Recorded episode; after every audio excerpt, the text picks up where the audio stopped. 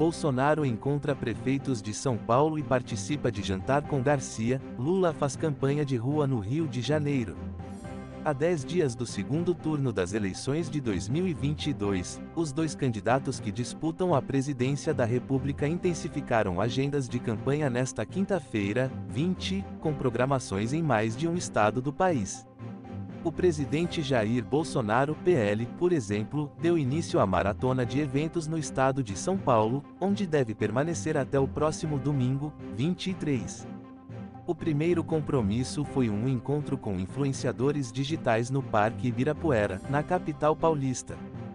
Na sequência, já no período da tarde, o chefe do executivo teve encontro com prefeitos e vereadores Arena Renascer, no Canindé, onde esteve acompanhando do candidato a governador Tarcísio de Freitas Republicanos e do atual governador Rodrigo Garcia, PSDB, derrotado na disputa local, que anunciou apoio a ambas candidaturas no segundo turno. Ainda nesta quinta, Bolsonaro grava podcast Inteligência Limitada, às 19 horas, e participada de um encontro com lideranças políticas às 21 horas, no Palácio dos Bandeirantes, sede do governo paulista, onde o atual governador vai oferecer um jantar para o presidente e o ex-ministro da Infraestrutura, com o objetivo de angariar apoio. O presidente do Diretório de São Paulo do Partido dos Trabalhadores, Luiz Marinho, chegou a ingressar com ação para suspender o evento, argumentando cunho eleitoral. Entretanto, a justiça negou o pedido.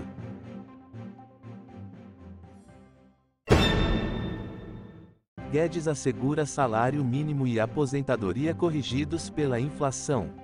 Aos participantes, Guedes ressaltou o potencial de crescimento da economia nacional através da reindustrialização e geração de energias limpas e renováveis. O Brasil vai fazer um processo de reindustrialização acelerado, em cima de energia barata, com cabotagem agora livre, com mais de 8 mil quilômetros de costa, em vez de ficar tudo no modal rodoviário, em cima de impostos, em cima de estradas.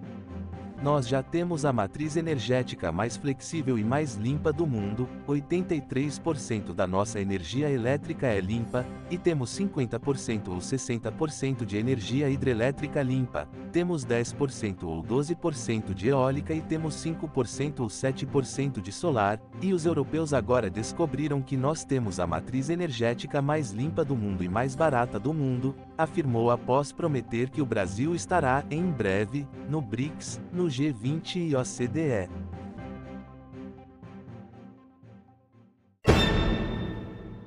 Instagram anuncia bloqueio de palavrões que trocam letras por números.